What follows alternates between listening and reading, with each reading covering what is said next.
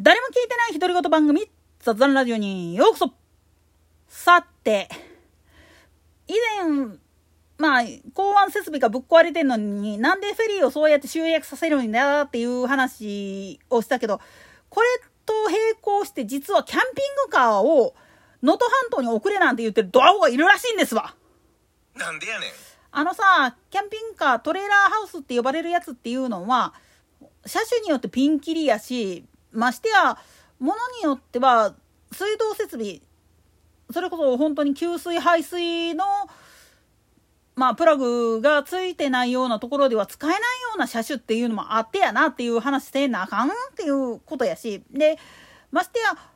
バッテリー駆動だからって言ったかって、それを補給するための発電機を積んでるやつもあるんですよね。で、その発電機を動かすためのエンジンが何で動いてるかっていうのによっても、うん、お前それ使えると思ってるっていう風な話になってくるんですわ。まあ、おいらもね、高校時代の時にね、ガソリンスタンド行ってたからようわかるんやけれども、大型車が、まあ、要は、給油する時っていうのは、ぶっちゃけ論で言ってしまうとほんまに港湾設備に近いところらへんやったらそういうのが結構充実してんだけどちっちゃなガソリンスタンドやったら断られるんですよ。マジな話。なんでやねん。タンクの容量が足らんっていうのとプラスしてまあ言ってみると需要がなかったら取り扱わないんですよね。まあおいらがね前住んでた奈良の某所まあぶっちゃけなんで言ってしまうと西名阪沿いのところらへんのガソリンスタンドには、経由専用っていうところもあるっちゃあるけどね。なんでやねん。まあ、それは置いといたとして、じゃあなんでキャンピングカーが使えないかっていう話をしてしまうと、それこそ車両重量が仮復旧した道に対応してるんかっていうのと、で、道幅が狭かったら入られへんっていうのと、で、さっき言ったように、給水排水の設備、お前これどうすんねんっていう話なんですよね。発電機に関して特にトレーラーハウスとかっていうのは牽引するトレーラーから給電してるだけじゃなくってそっから気に離された後特に冷凍トレーラーとかっていうやつ冷凍コンテナとかっていうやつは自分でまあ言ってみると発電機を積んでることが結構多いんですよね。でそれ用の燃料タンクっていうのも設備設置してる車両っていうのもあるもんだからコンテナなんかもあるもんだから給油場に来る大型トラックトレーラーなんかの中にはトレーラーヘッドだけで行くんやったら100リッターぐらいなんだけれどもその貨物車の方にも給油してくれっていう話になってくると予備タンクの方にさらに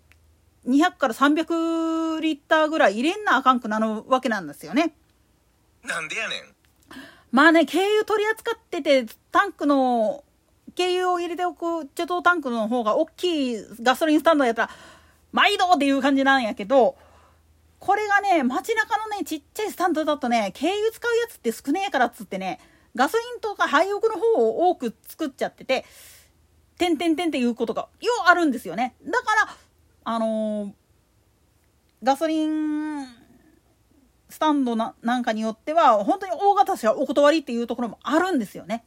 さっきも言ったけどその経由専門ってかっていうようなところかって結局地理的にその幹線道路が近くってここで補給した方がいいよねっていうふうに判断したトレーラーとかのうんちゃんが使うっていうのが前提でっていうことで営業してるスタンドなんかもあるわけなんです。だから基本的に言ってしまうとそういうことを知らねえやつっていうのが生半可な理由でまあキャンピングカーをっていうのはお前はアホかっていうツッコミになるんと同時にでトレーラーハウスとかコンテナハウスって呼ばれるものっていうのはもう大前提としてその設置箇所っていうのが限られてくるしましてや下水道とかの設備浄化槽なんかがその設置箇所のエリアにちゃんと整備されている状態でないと使えないよって言ってるにもかかわらず夢を見てしまうドアホがいるわけなんですよ。ましてや乗用車タイプのやつでシャワーとかトイレとかがついてるやつっていうのもあるっちゃあるけれどもこれもこれとって実はキャンピングカーオーナーから言わせるとあんまり使いたくないあれは言う本当に緊急用で使うっていう風な形でないと使えないっていうのが正直な話なんです。まあ分かりやすく分かりにくいかでも実例で言ってしまうといわゆるサンライズ瀬戸出雲に乗っけてるシャワーカーっていうのがなんで6分間しかシャワーが使えないのかっていう話をしてしまうとそれ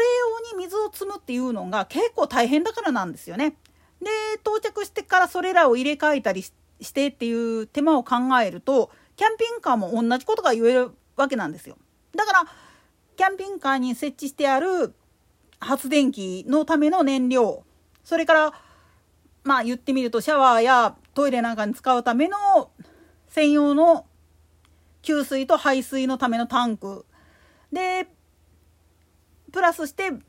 まあ言ってみるとその他の家電なんかに使うための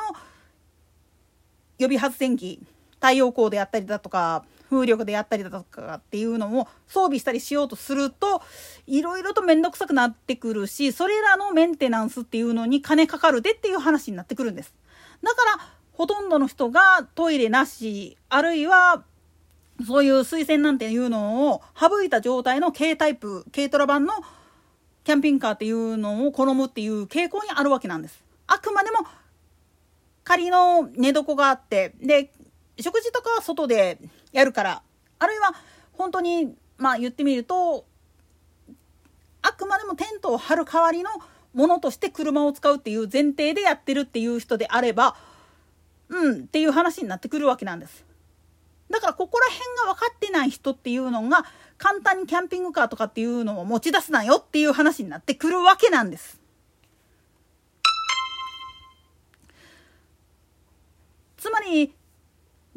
総合的な判断からしてキャンピングカー無理だって言ってる理由っていうのがあるにもかかわらずこれで夢を見てしまってる人たちっていうのは結局はまあ利便性しか見てなくってデメリットあるいは欠点っていうのを知らないっていうのが一番のまあ言ってみると泣きどころなんですよね。確かに君らが考える最強のやり方これは賛同するで。でも